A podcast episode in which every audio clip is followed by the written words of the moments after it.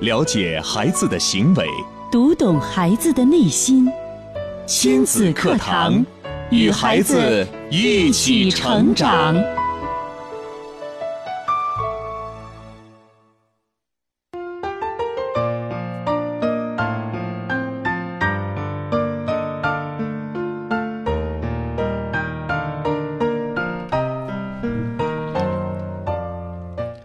听亲子课堂，做智慧父母。北京时间九点零五分，欢迎各位在这时间准时打开收音机，锁定频率，收听每天上午九点到十点准时为您播出的我省首档以心理学为基础的亲子教育节目《亲子课堂》。我是主持人袁明阳，我是主持人吴化。收听亲子课堂节目，您可除了可以通过收音机在中波和调频的波段收听之外，还欢迎您登录郑州广播在线或新浪微电台在线收听节目。智能手机用户还可以下载蜻蜓 FM。节目或喜马拉雅客户端来收听节目的直播或者录音。嗯，在听节目的过程当中，我们也可以通过微博、微信两种方式跟我们进行随时的互动和交流。新浪微博，您可以关注“迪兰路言亲子课堂”，在今日的话题帖后直接跟评论。那新腾讯微信呢是亲子课堂八八九，添加公众账号亲子课堂八八九。亲子课堂是汉语拼的全拼，八八九阿拉伯数字，通过文字或者语音的方式来进行交流。嗯，好的。那今天呢是星期三，今天的亲子课堂节目呢，为大家邀请到的是亲子课堂节目的创始人、亲子教育专家陆岩老师。首先欢迎陆岩老师，陆岩老师你好。嗯，吴话好，明阳好，亲子课堂的听众朋友们，大家早上好。嗯，呃，今天陆岩老师给大家带来的这个话题啊，叫做四岁的孩子应该会什么？哎，这个问题非常的具体，嗯，呃，但是我想，对于所有养孩子的家长来讲，这都是必经的呀。而且这个问题，我相信提给很多可能你家孩子即将要四岁的时候，我觉得是一个非常好的一个指导。当然，已经过了四岁的孩子的家长，我想这个时候你可以把你的经验分享给我们。呃，我我在想，这其实是一个非常具体的问题，嗯，呃，而且就是很多家长，就包括前一段时间，我们就是有个同事，呃，自然嘛，他孩子一岁多了，当时就是我们做活动，他把孩子带过去，然后呢，孩子拿着手机，各种游戏啊，大人都看不懂，他自己完全都能够搞定，自己玩了一个多小时，一不哭不闹的，我们当时都说这个孩子的。智力发发发育简直是超长的，我当时就想，我说，一岁多的孩子都可以就是达到这种程度了，那他之后的发展。就是我在想，这到底正不正常？我其实心里有个疑惑的。我觉得现在的孩子他们的能力啊，真的超出我们的想象，太厉害了！现在还怎么这么聪明？咱们小时候也这样吗？我就看到他儿子的时候啊，拿一个手机，嗯，我就问子然，我说孩子什么时候开始这个玩这游戏的？啊，他说很小的时候都会玩了。说实话，那个游戏我都不可能会玩。对我看了半天，我看不懂是干嘛的。但是对于孩子来说，很有这种敏感性。嗯啊，拿着手机完全就掌握着手机所有的用途啊。嗯，呃，今天的这个话题呢，其实是一个敞开式的话题。这个话题呢，来源于我平时和我们我们蓝颜知己之间啊，这个听众之间的这个交流。嗯，听众总会问你很多的问题。对，比方说陆岩老师，你认为呃，我们应该选择什么样的呃教育中心？哎，您你认为我应该做应该做或者不应该做早教？嗯，呃，你认为不应呃，这个我的孩子应该会些什么？到这个年龄了。所以很多很多的应该啊摆在我面前的时候，其实我不知道无从回答。嗯，呃，今天我想把这个问题抛给所有的朋友，就是一个四岁的孩子应该会些什么？应该会些什么？对你今天可以说所有，只要你参与就对了啊。然后呢，大家可以说出自己所有及时想到的东西。你觉得一个四岁的孩子应该会些什么？嗯。但是我想问来老师，这个问题你提出来之后，难道是没有标准答案的吗？或者说？你觉得一个四岁的孩子有没有标准答案？我觉得没有，因为每个孩子他都有个体差异。或者说有标准答案或者没有标准答案都是标准答案。哦，好，我们来回答，我们来积极的参与。呃，这段时间呢，明阳也在做做这个多媒体的这个互动啊，参与这方面的一些数据的呃整合啊。那么今天呢，我们也想把我们这个多多媒体再跟大家通过我们今天这期节目跟大家来呃好好的详述一下。是，你看我们现在有微信。有微博，有有 QQ 群，嗯。啊，还有我们的 email 的地址，其实这个信息量太多太大了，是我们不妨把它好好的跟我们的听众朋友们交流一下。然后呢，今天我们就可以通过这些方式来参与到节目当中。四岁的孩子，你认为应该会些什么？应该懂些什么？嗯，好的。那其实说到现在，真的是一个全媒体的时代。广播作为一个传统媒体，我们其实也。呃，很愿意去跟各种新媒体去结合。刚刚陆岩老师也讲了，我们有很多互动的方式。当然，节目中我们经常用到的，跟大家来详述一下。首先就是微博。嗯，在新浪微博您搜索“迪兰路言亲子课堂”话题帖后，直接可以跟评论，这个方式大家很熟悉。再有就是最近这两年非常火的微信，您直接在微信里添加我们的微信号“亲子课堂八八九”，亲子课堂汉语拼音全拼八八九阿拉伯数字。呃，通过微信平台呢，您可以通过语音或文字的方式跟我们来聊天儿。嗯，当然还有一种就是比较传统的电话的方式了。每天九点半到十点之间，我们的两路热线会开通零三七幺四个八四八八九和四个八五八八九，欢迎您来拨打，这个比较直接。对，还有呢，就是呃，刚刚这个罗岩老师也讲到了，我们有 QQ 群，QQ 群呢，在微博和微信兴起之前，其实我们非常流行，而且我们的群里边儿。呃，已经加了很多的朋友了。嗯，我们在这儿呢，也跟所有的新朋友啊，来说一说我们 QQ 群的这个号码，让大家呢也可以呃来加我们的这个 QQ 群，然后呢，通过 QQ 群的方式啊，跟我们来直接的。沟通，因为我知道用 QQ 的人其实还是挺多的。是，而且呢，很多呃玩不转微信的朋友刚加入我们的微信大家庭，他会觉得，哎，我能不能看到其他人发的评论呢？对，其实呃，从专业上来讲，这个微信的平台有点像我们手机短信，就是嗯我们这儿有个大手机，我们把微信号告诉你，你发信息过来，其实是只有我们和你知道的，对对，一对第一第三方是不知道的。是但是 QQ 群，包括微博，也包括之前流行的论坛啊、贴吧呀，它的形式不同，就是在于你只要发一条信息，哎，别人都都能看到。看到，对，对，更适合我们集体进行交流哈。对对对，我觉得嗯对于家长之间的交流来讲、q q 群是一个非常好的方式。嗯，那说了这么多，我不知道呃，收音旁的家长朋友有没有准备好呢？其实我觉得你可以拿个纸笔，因为现在我们说号码，你直接用呃 QQ 去加的话，可能跟不上，因为我没有。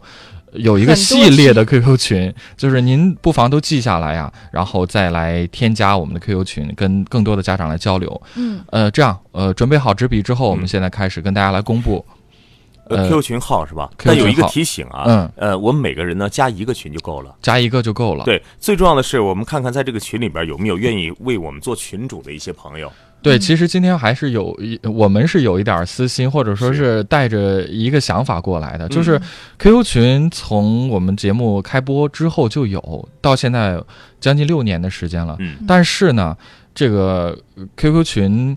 呃，慢慢的就是我们可能主持人，包括我们的团队人手有限，我们疏于打理，嗯就是很多时候呢，大家在群里边的一些发言呀，包括大家的一些问题可能不能及时得到解答，甚至还出现了一些不太和谐的，比如说有发广告的呀，做宣传的呀。没错，对我们现在非常希望能够招募一些我们的 QQ 群的网络志愿者嗯来帮我们做这些工作。对，这个工作有什么意义呢？我觉得。呃一方面，我觉得如果你在群里边是一个管理员的话，你首先透过透过 QQ 群的管理，你可以认识很多好亲子课堂的这个蓝颜知己们。对对，首先你会有很多的朋友，再有呢，我觉得，呃，你可以获得一点就是怎么说呢，特权，可以直接跟我们亲子课堂节目组的工作人员有一个一对一的交流。我觉得这其实也算是一个额外的好处吧。嗯其实呢，在亲子课堂的这些听众当中啊，不乏有一些我们的志愿者。嗯，我们曾经呢颁发过一百位爱心爱心妈妈妈，对对？吧？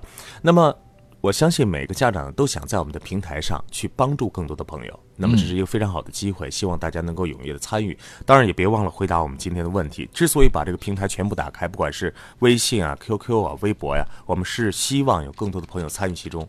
你认为四岁的孩子应该会什么？好的我，们通过更多新媒体的手段哈，可以参与到今天的话题讨论当中。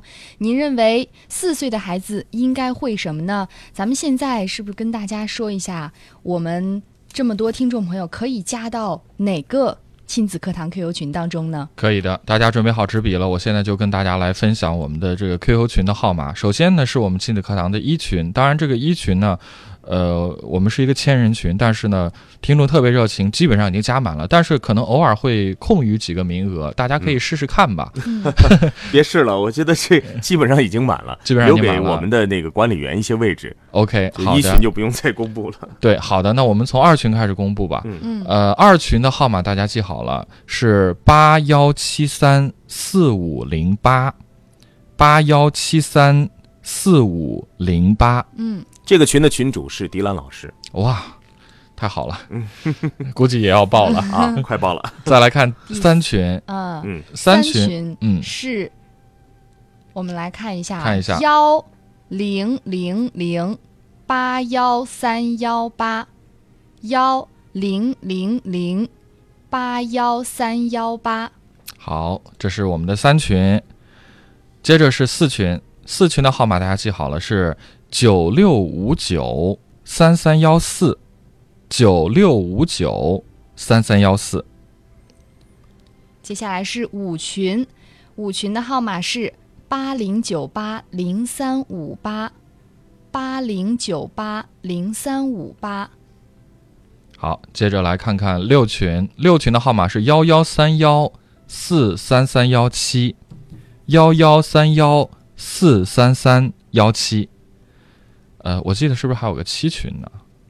上面没有号码吗？呃，好的，这个七群呢、是我们哦刚刚建了一个新群，好，我查到号码了，嗯来跟大家分享我们的七群啊。嗯，哎呦，这个七群目前来讲阵容非常强大，这个七群里边都是核心人物吧？好像 对，对，有谁给我们介绍一下？迪兰老师、陆岩老师，然后呢，目前还有吴化和我，所以说七群是一个最核心的群了，现在目前。对，然后呢，大家记好我们七群的号码是什么？是幺二八七九五零四六，幺二八七九五零四六。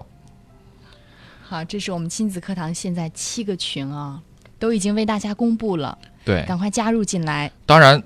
跟大家说一个加群的技巧啊，这个是我们的暗号，嗯就是很多朋友可能、这个务必要说。对不知道的话，你怎么加都加不进去，而且非常烦恼。嗯呃，我们为了防止有一些就是不是听我们节目的听众加进来，然后呢，我们特别给大家对个暗号，就是您在发送群验证消息的时候，写上这十个字，也是我们亲子课堂的口号，叫“听亲子课堂，做智慧父母”，不要加其他任何东西，不要说我是谁啊，或者说我孩子多大了，我想来请教问题啊，这些都不行。您记着，您就要发着我们亲子课堂的口号是“听亲子课堂，做智慧父母”。只要我们的管理员看到您这条信息过来，立马无条件的放您进群。并且呢，在这儿啊，七群给大家有一个要求，我们七群呢主要是征集我们一到六群的管理员。好的，这个想要加入七群的话，因为七群都是我们核心人物了。当然，呃，一到六群其实我们每个人都在，不都在管说是迪伦老师啊、我呀，还是明阳啊、吴化，我们都在这些群里边。是的，呃，七群呢，我们想再向大家来征集我们的一些管理员，因为这段时间呢，作为呃郑州台来说呢，我们一直在呃做一些关于多媒体方面的呃一个数据的统计。是的所以呢，我们也想把 QQ 群呢，今天通过这样一个平台呢，跟明阳啊，我们包括吴化，我们一块儿啊，想跟大家来做这样一份分享。我也想推出这样一个非常敞开式的话题，大家把自己的想法呢，都可以通过我们的这种互动的方式来跟我们交流。现在啊，可以说每每时每刻每天我们都在和外界交流这些信息，但是呢，在交流的过程当中，我们最后呢肯定想得到一些什么。那么对于我们这个群来说就是这样的，我们先把分信息分享出来，我相信我们群里边不管说是群主还是我们亲子课堂的这些热心的听友，都会跟你有更多的分享。我们一定是一个在群当中，在微信当中，在微博当中，我们一定是一个分享的大平台。是的。好，好的，那刚刚跟大家来分享了我们这几个群的号码呀，希望大家呢已经已经记好了。这样我们来稍事休息，等待大家来加群。当然，邀请大家通过刚刚我们所说的微博、微信，包括我们的 QQ 群的方式跟我们来互动。呃，我们在广告之后啊，来看看大家都说了些什么。最权威的心理学理论，最实用的亲子教育方法，尽在以心理学为基础的亲子教育节目《亲子课堂》。让父母轻松读懂孩子的说明书。典型的教育问题，家长的普遍困惑，先进的理念讲解，有效的技巧传授，亲子课堂，为人父母者的必修课程。让您轻松玩住孩子，成就孩子的一生。好的，九点二十分，欢迎继续回到正在为您直播的亲子课堂。呃，今天的心理课堂节目当中呢，吴华和明阳邀请到的是我们心理课堂的创始人陆岩老师带来的这个话题叫做“四岁的孩子应该会什么”，欢迎大家来跟我们分享啊。通过刚刚我们跟跟大家讲的我们这个全媒体的方式，那我们再来看一看哈，新浪微博是迪兰路言亲子课堂，腾讯微信是亲子课堂八八九，还有刚才为大家已经分享了我们亲子课堂七个群的群号哈，是的，加入进来我们共同讨论。嗯呃嗯，我们来看看共同讨论的这个问题，其实我们讨论这个问题啊，啊、不只是我们中国父母在讨论的问题。哦，其实这个问题呢，是我在美国的一个论坛上，有一位幼儿园老师说到他的困惑。那么当时这个帖子在美国非常的火啊，嗯就是一个妈妈呢，一个四岁半儿子的妈妈，她当时说，我有了这个孩子之后呢，一直有很多的担心。现在孩子已经四岁多了，嗯我总是觉得孩子懂得不够多。哦，然后他就写道：“那请问大就是请问所有的家长，四岁的孩子应该会些什么呢？”于是呢，这个问题出来之后啊，全美的这些家长们都写出了自己对于一个四岁孩子会什么的一些自己的标准和要求，嗯，其实给我们了很多的一些启发。今天呢，我们也来看看朋友们怎么说的。好的，呃，刚刚呢跟大家分享了我们 QQ 群，我我大概看了一下，这个有点还沉浸在他的多媒体世界啊！对，有点不乐观。为什么呢？啊啊就是我看到好多群里头好多广告啊，这是吧确实迫切的让我们觉得，马上真的是我们需要有一些需要管一管了。对，呃，QQ 群有有这么一年多的时间啊，我觉得快成我们一个荒芜地了。是的，但是说实话，有很多的一些投机分子啊，在我们的 QQ 群当中啊，去发各种各样他们呃这个在我们挖尽心思的一些一些文字啊，一些一些教育的信息啊。是的，所以呢，我们希望把这块地呢重新的这个收拾收拾一下啊。是的嗯，好的。那呃呃，看到空谷幽兰刚刚加入了亲子课堂的五群。呃，这样吧，我们先来看看在我们这个往常的平台里边，微微博博里边大家的问题的互动啊。幸福带招手在微博里说的，我儿子四岁的时候，经常会提问一些关于数学的问题。嗯，哦，嗯，这个说的好。嗯数学的，那你认为？你看啊，咱们就可以继续往下来交流啊。嗯你认为四岁的孩子在数学方面应该会些什么呢？比方说，我我就看到有一个帖子啊，有一个朋友就说了，我认为四岁的孩子应该能够从一数到一百。哦啊，从一数到一百，我不知道。我当时看到这个这个说法的时候，我在想，哎，我们家甜甜能不能从一数到一百啊？好像是数到过，但是又很担心，万一他数不到一百怎么办？对呀、我们越看 我们会越越就是拿自己的孩子跟其他的孩子相比。是，所以我们继续看。我们再看啊微信当中啊，微信里边也来说了，对，嗯，这个花露水说呀，四岁的孩子会做什么？看似很简单，但是答案却很宽泛呀。四岁的孩子首先要学会的应该是独立生活能力，会穿衣服，会吃饭。呃，我觉得会吃饭应该是人人与生俱来都会的本能吧。应该是会自己拿着碗儿勺自己吃，对而不需要家长。然后他说的这个独立生活的能力，我又觉得有点害怕呀。这个独立生活的能力好像是不是也挺宽泛的？罗云老师，呃，我们今天其实是应该按照四岁孩子的思维来思考这个问题。哦，如果因为我们现在想很多的事情都要寻求一个标准，嗯就要讲究一个完整，最后呢还讲求一种系统和完美。四岁孩子会什么呢？你想他会什么，他就会什么。问题就怕你不想嗯啊，嗯所以今天这个是很宽泛的。比方说花露水刚才说到了吃饭，嗯我看到的很多四岁孩子真的不会吃饭。嗯，都需要喂吗？想要一个四岁孩子吃饭啊，自己能够把吃饭这件任务完成，其实对于现在很多的一些家庭的这个孩子，八零后的孩子来说啊，嗯呃，生出来的孩子来说，其实挺难的，嗯，是的。，真的是这样，这是一个现状。我觉得四岁的孩子应该会做一些简单的家务活，哦，这个标准洗就个小袜子啊，哦。然后呃洗个菜呀。看来没有孩子总是会异想天开啊。当然，我相信很多的四岁孩子都会洗袜子了，嗯，但是我可以很，呃，就出于我的主观去考虑这件事情的话，应该说嗯。有百分之九十的四岁的孩子是从来不知道什么叫做洗袜子的。但是很多小朋友都告诉我，我爱劳动。所以其实生活就在我们的身、呃我们的身边，嗯，但是我们有没有考虑过，到底一个四岁的孩子应该会些什么？好，我们继续往下看。继续往下看。好的，嗯呃，接着看到在微信平台上啊，还有很多朋友说到了，这是日月草，嗯哎，他他的想法跟无话就挺对对像。对他说，我觉得应该会做一些力所能及的事儿吧，比如说洗自己一些的袜子呀，整理自己的玩具啊，生活上的一些小事情。嗯嗯这样，我觉得就是呃，发信息过来的时候，大家都说一下自己是是不是有孩子了，孩子几岁了，嗯让我们也了解有没有一下。经历过这个时期哈？，对，呃、再来来看，到微，他说呀，应该要会表达自己想要什么。哎，哦我觉得这个也挺好的。嗯就是表达自己想要什么。嗯，应该会表达自己内心，比如说他的一些感受啊，或者他想要的一一些东西啊、这个也很有要。求啊。其实对于一个四岁孩子来说，他特别会表达自己想要什么。嗯，我想要这个，妈妈你给我买。到这个时期的时候，他特别会表达自己想要什么。呃，如果说你能够呃看到自己的孩子想要什么，并且呢，呃，他又在你的这个控制范围之内，比方说你已经开始给他发零花钱了，孩子已经慢慢的学会哦，懂得这些东西我想要或者不想要跟别人无关，而跟我自己有关的时候，那确实是一个四岁孩子让我们感到很惊叹的地方。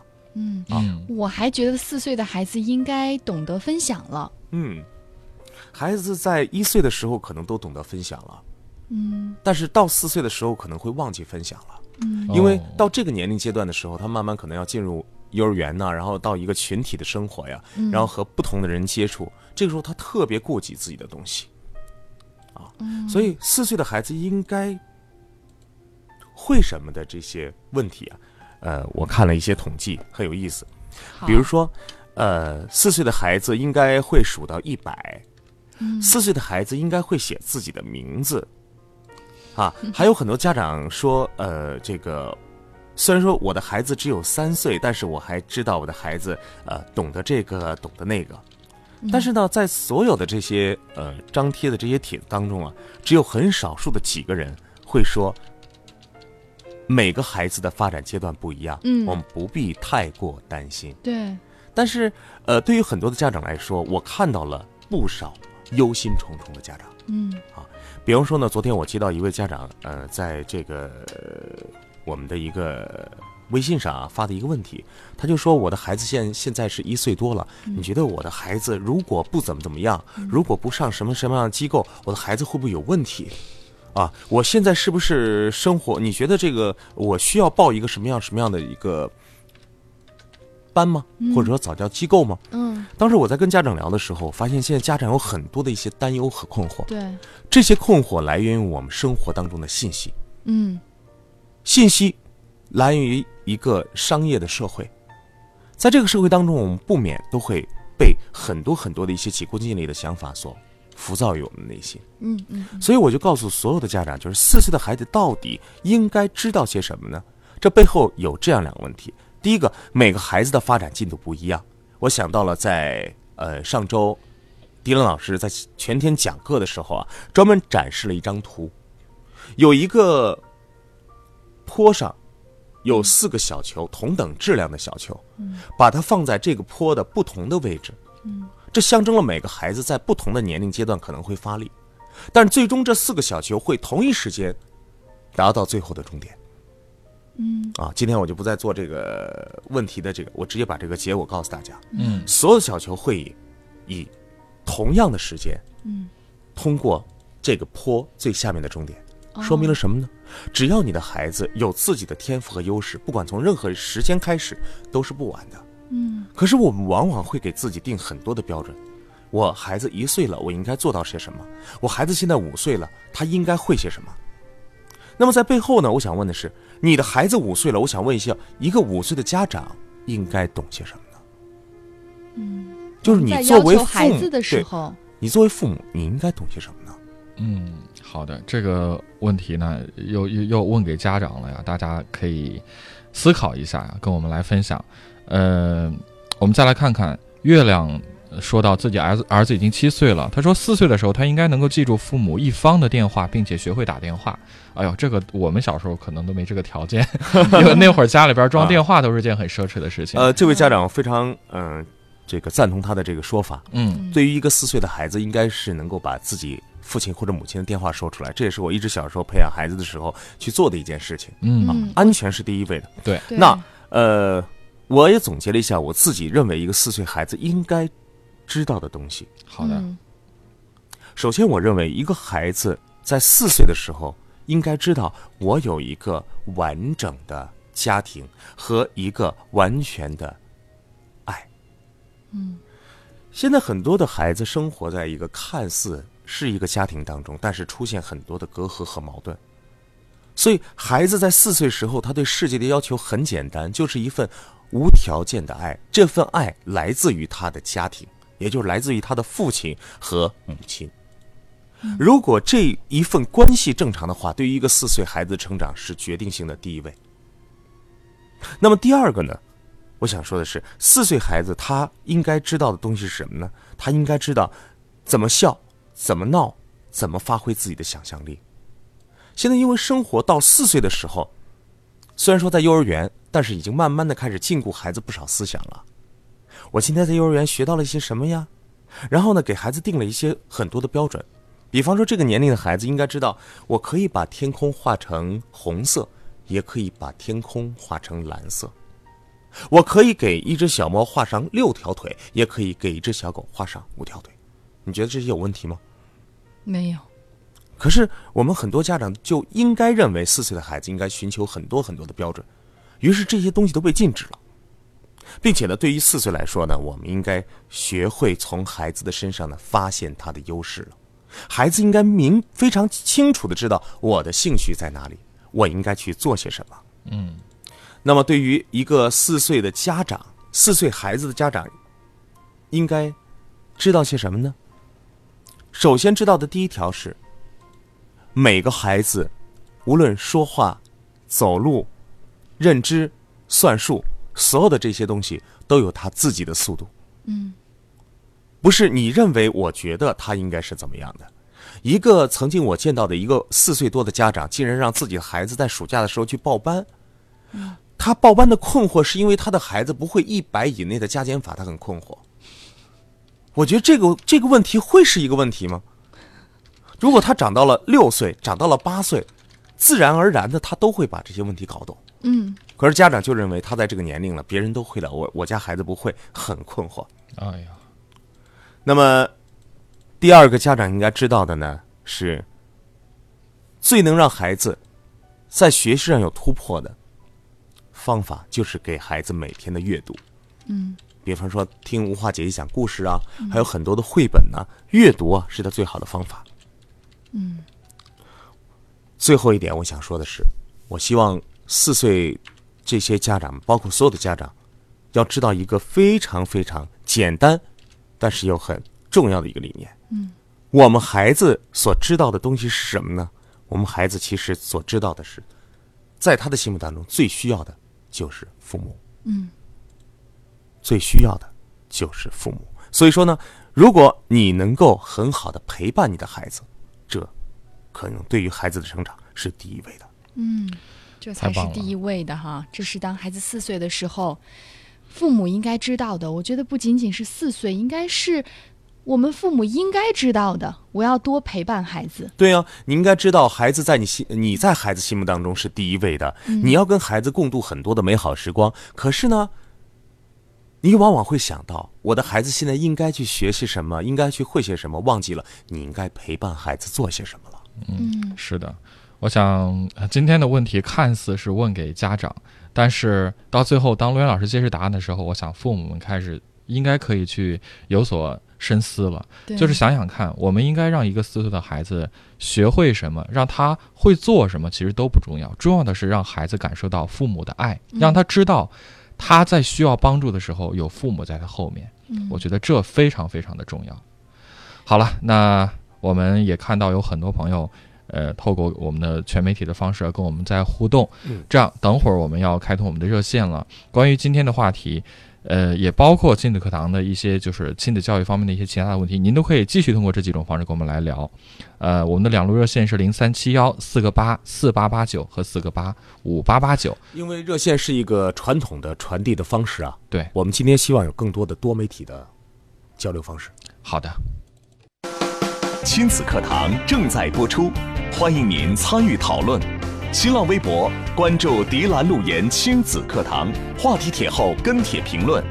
手机微信搜索“亲子课堂”，关注后发送语音或文字。如果您在家庭教育中有任何问题或困惑，现在就可以拨打亲子课堂教育热线。亲子课堂，您身边的教育专家。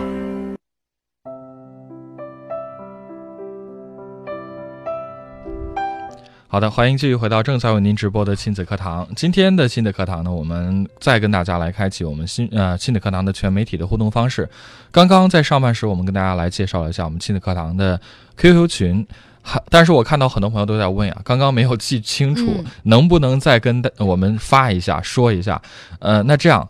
呃，广播里面就是这样，我们可能再说几遍，大家不一定都能记得清楚。现在呢，我教大家，如果您已经加到我们的微信上了，您直接在我们的微信里回复“亲子课堂”这四个字，进入我们的微站，在微站的联系我们这儿的一个栏目里面，嗯您可以看到我们的全部的联系方式，包括 QQ 群的号码都在里面有罗列。嗯当然得提醒大家一下，加我们的 QQ 群的话，需要您在验证的时候发上一条验证消息，统一格式就是听亲子课堂做智慧父母。除此之外的任何验证信息，管理员都是不能通过的，请大家理解。是的，现在也看到很多我们的听友加入到了亲子课堂的 QQ 群当中啊，都在热烈的讨论。像快乐宝贝在 QQ 一群就说了，我家妞妞三岁左右就会背我的手机号码了，现在五岁了依然背得很熟。是，而且我看到快乐宝贝是属于潜水级的。看今天要不是召唤大家的话，估计他还在水下冒泡呢。再来看看，这是呃，还有潜水级的宁静莹山宾妮呃，宾妮啊，，他说我有点儿都不知道从哪儿下手了。他比较头疼的是四岁的男孩子，呃，但是我不知道，就是到底你家男孩，你觉得他有什么问题啊，让你不知道如何下手呢？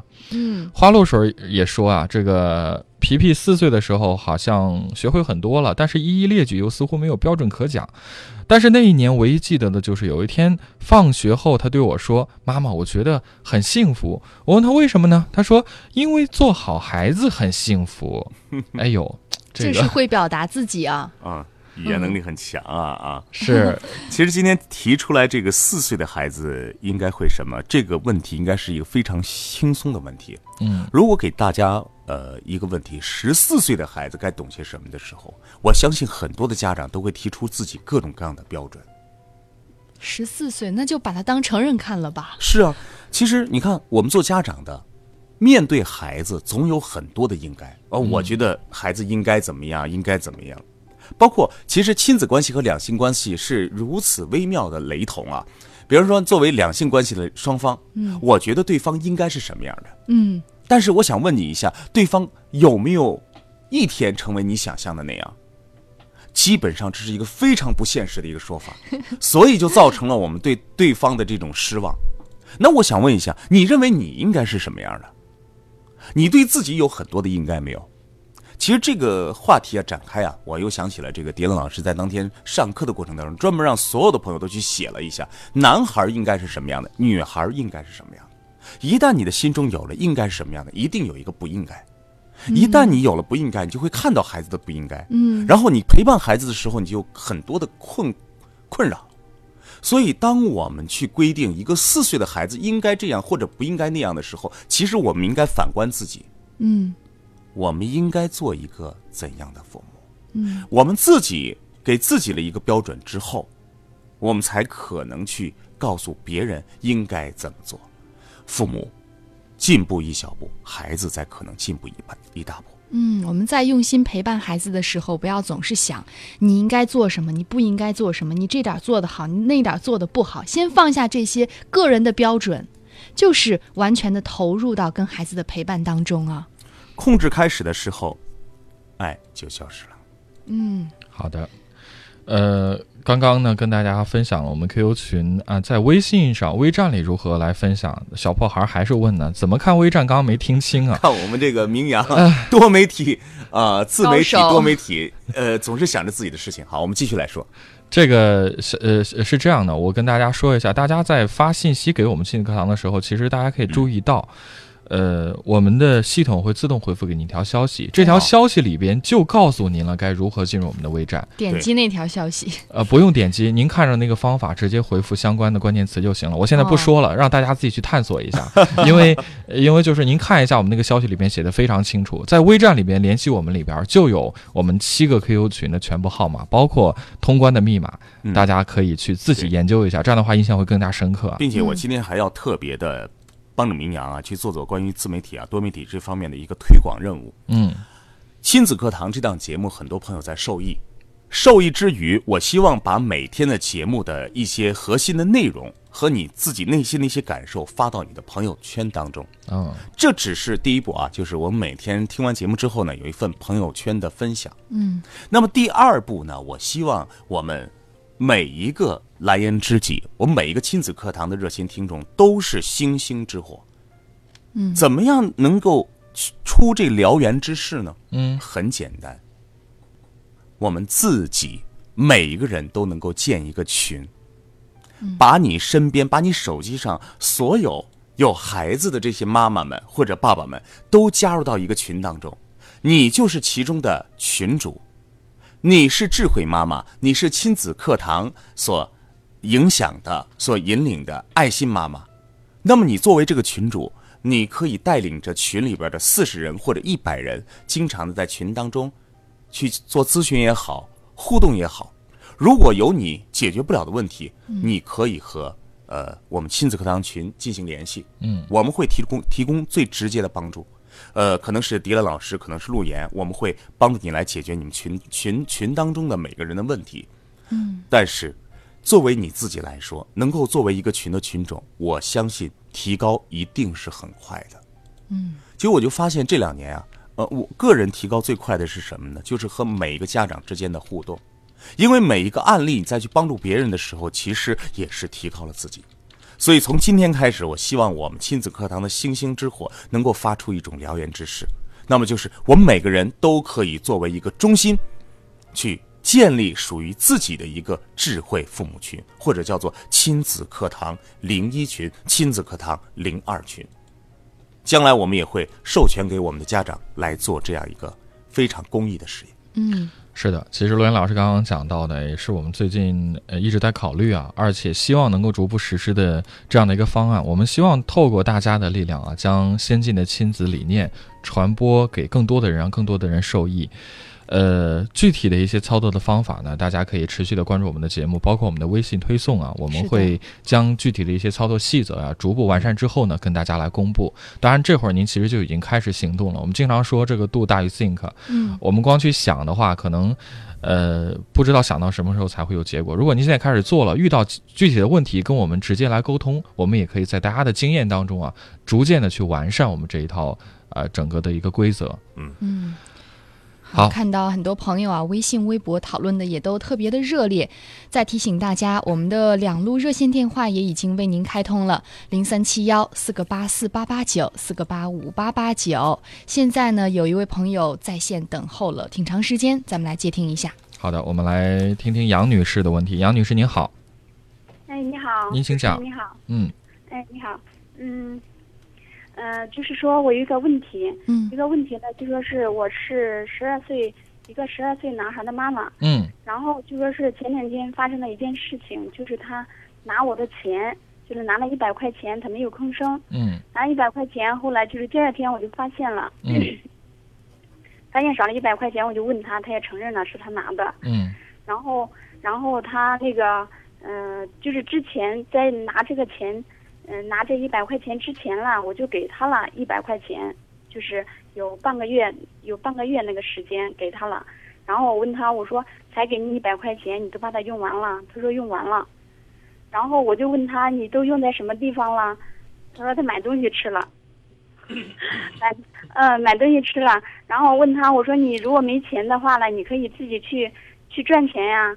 但是我听这个亲子课堂也听了有两年了，嗯嗯嗯，一直按照咱的理念这样子来做的。嗯然后他也是平时的话呢，就说是洗碗呀，嗯、或者拖地呀什么来赚钱。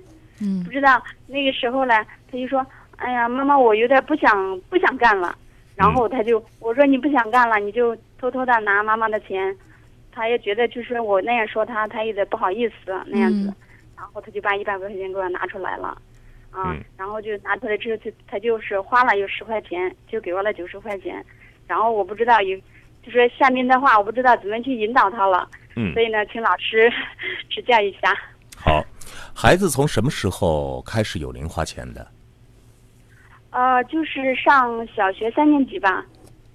现在孩子的零花钱一个星期是什么时候发放？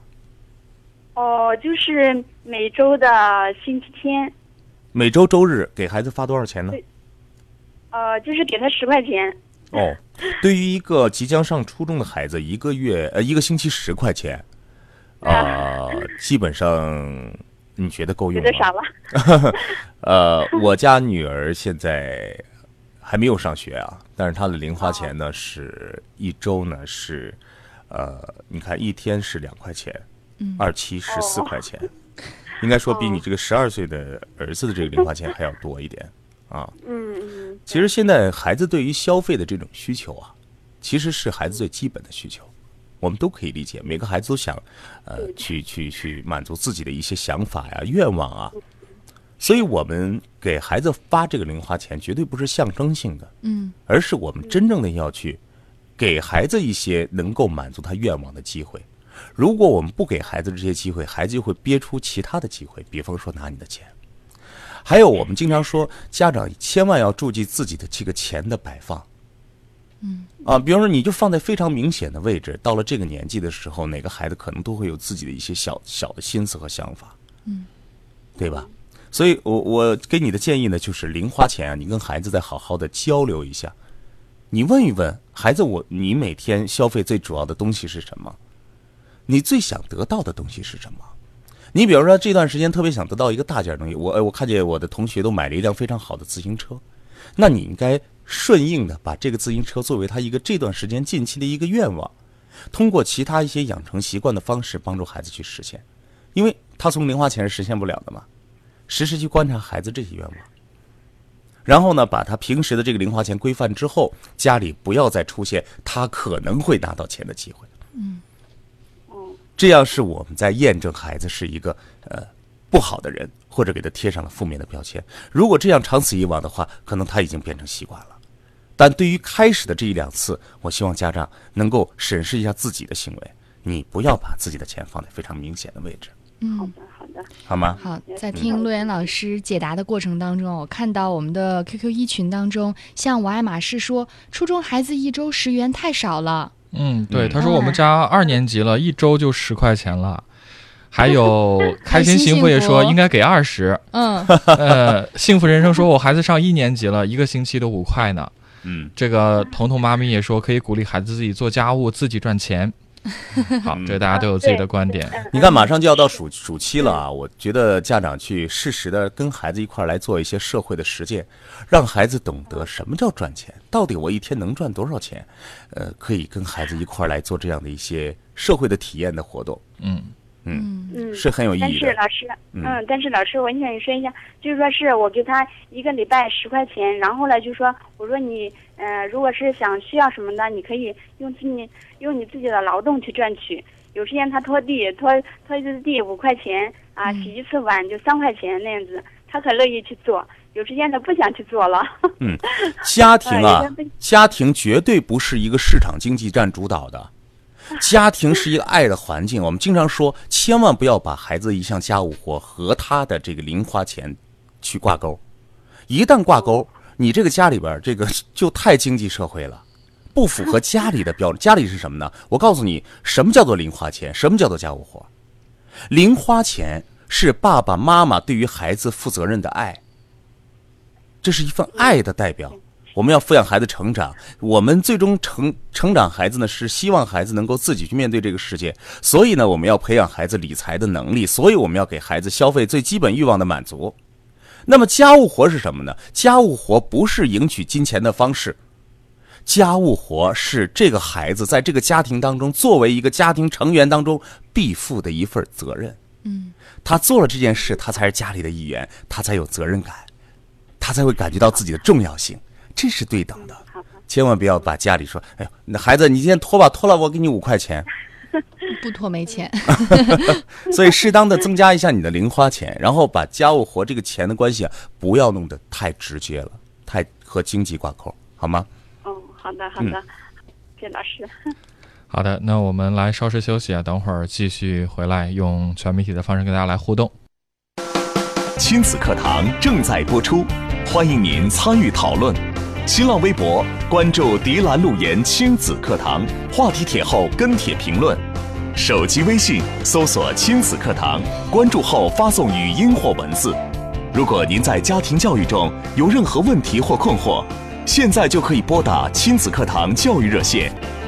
亲子课堂，您身边的教育专家。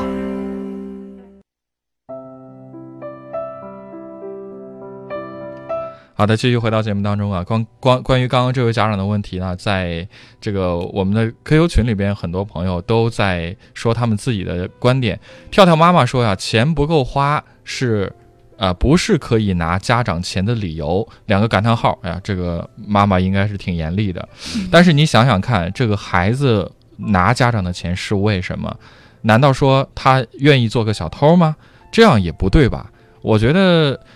梦里桂花飘泥，他说的还挺有道理。他说孩子的钱够花了，就不会拿家长的钱了。其实家长是有责任的，要去想想这个年龄段的孩子消费的需求我们有没有满足。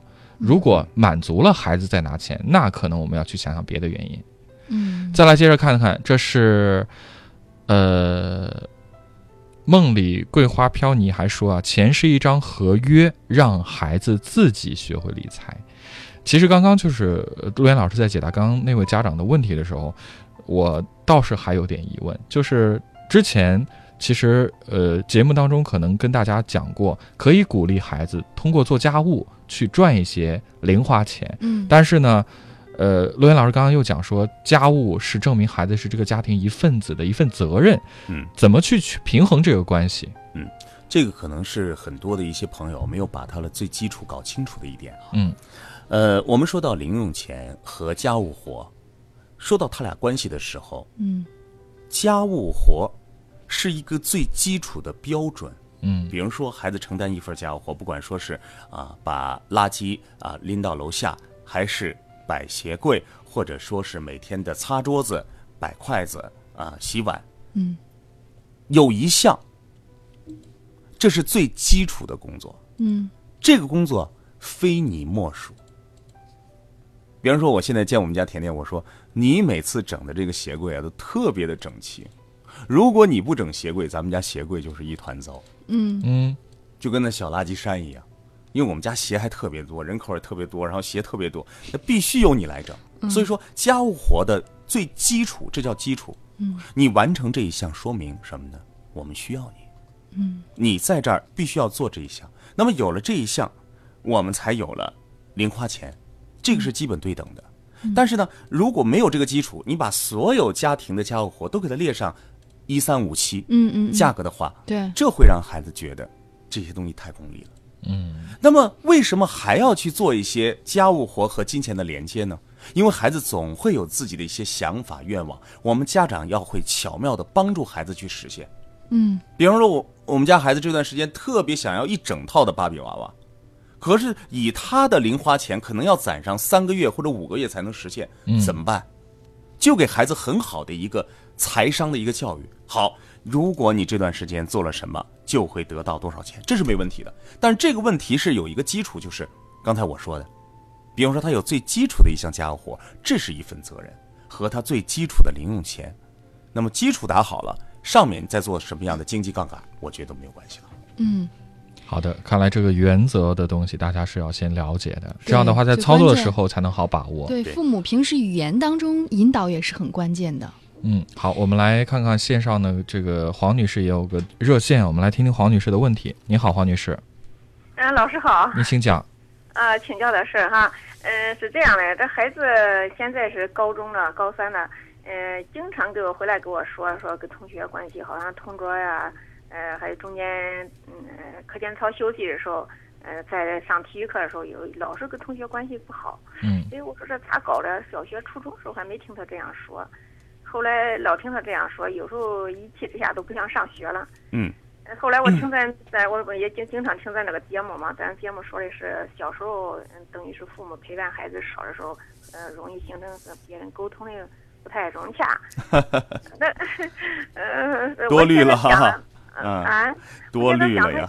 嗯，多虑了呀。嗯，他现在这么大了，咋办呀？现在请教请教。问过原因吗？他跟您讲过为什么吗？他说有时候他说啥吧，好像是我我教育他有点太单纯了吧。他说了，同学们现在都比较呃，好像是比较刁吧。我看他写作文有时候还还还那样写。嗯嗯呃，说什么妈，你小时候也不教我打架，嗯、反正意思哈。上小学时候都老是被挨打，有时候小女孩都打他嘛哈。后来我让他学个跆拳道，我说你自卫吧，防身吧哈，先好一点了。现在可能这孩子有点内向，我觉得老是跟别人沟通不好。我嗯如果买了一本那个怎样嗯教孩子与别人沟通，买了个书让他看，嗯，嗯，看看了以后，我感觉还是改变不大。好，抓紧时间廖，老师。好，抓紧时间给你来回顾一下啊。呃，刚才我为什么说你多虑了呢？就是因为有很多的家长呢，听了我们节目之后，经常会对号入座啊。但这个对着这个号，并不一定是真正孩子的问题和原因。今天你说到了一个高三的孩子，现在是呃五月份、六月份，嗯你想想，在这么高压的这种压力状态下，孩子的情感是非常敏感的。我相信很多人都度过自己的，我不知道你这个这个，呃，黄女士啊，你有没有去有高考的一段时间？那么在这段时间里边，其实他的情绪的波动是非常大的。嗯，对于孩子也是这样，尤其是到这个时候，考验的孩子啊，不是他的智商多少，考验孩子的情商，甚至对于一个孩子来说，这段时间社交也成为他最大的一个困惑。其实这只是一个开始，等他到了大学校园啊，有会出现各种各样的问题。我觉得这个时候，你只要做好他的大后方就行了，甚至不用跟他做太多的探讨，因为孩子在内心当中他已经有自己的一套理论了，已经是一个成人了，到这个年龄已经是一个成人了。你应该做好的是什么呢？第一，不要给孩子施加再更多的压力，让他知道家里边是一个温馨的港湾，妈妈永远支持你。对对，那么我还想说一点的是，往往这样这个时期啊，特别有社交社交商，其实也是情商的一个部分啊。在社交上有困惑、不自信的孩子，往往和他父亲之间的这个关系啊是有问题的。哦，你说对了，他他和他父亲就是关系不是特别好。嗯父亲呢，在一个家庭里边呢，代表的是一份力量，尤其是向外去社交的这份力量。如果呃父亲能够给予孩子这份力量的话，到这个年龄，他应该很好的来轻松应对。听到你对孩子的描述的时候，我觉得这个父亲还有很多的功课要去提高。我现在就是嘛，我上午已经听了以后，我晚上放让让他爸爸再听。哎呦，呃，你是这样，你应该你自己做些什么，让自己改变，然后使得他改变。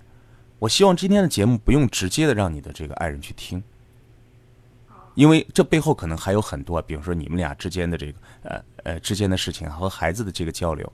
我希望父亲在孩子高三的这个阶段，能够作为孩子最好的模范榜样支柱。